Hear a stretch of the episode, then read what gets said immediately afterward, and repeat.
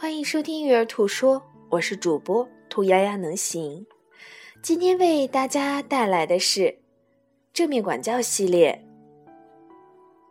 我们做家长其实有很多根深蒂固的错误观念，比如说，我们举四个例子啊。第一个例子是，你是否有的时候先过度和善，然后过度坚定呢？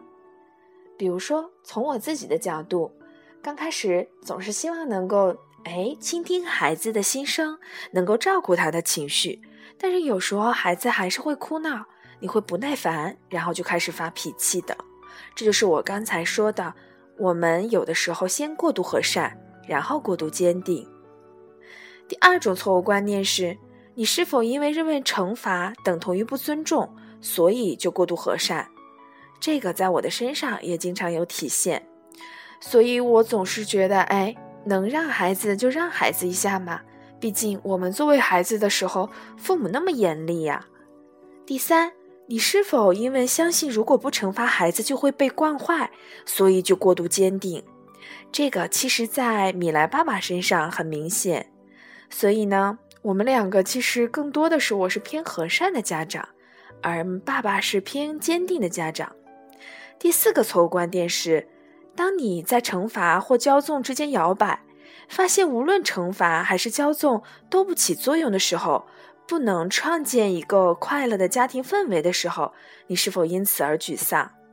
其实从我的角度来讲也是这样的。那其实正面管教所提倡的，并不是以上的这四种观念，但是这四种观念都深深地萦绕在我们脑海中，很难挥去。所以，从我们开始的第一步，就是先从破碎掉这些根深蒂固的刻板印象开始。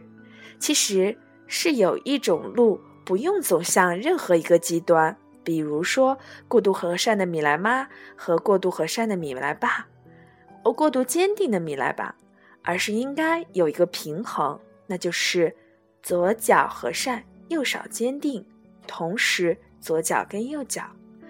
那么，如何做到和善与坚定呢？是非常难的一件事儿。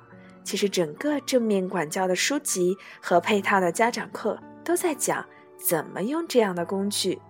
所以呀，在我们没有开始学习一项理论和体系之前，我们做的第一件事儿就是打碎掉我们的刻板印象，用像婴儿一样的好奇来接受新鲜事物。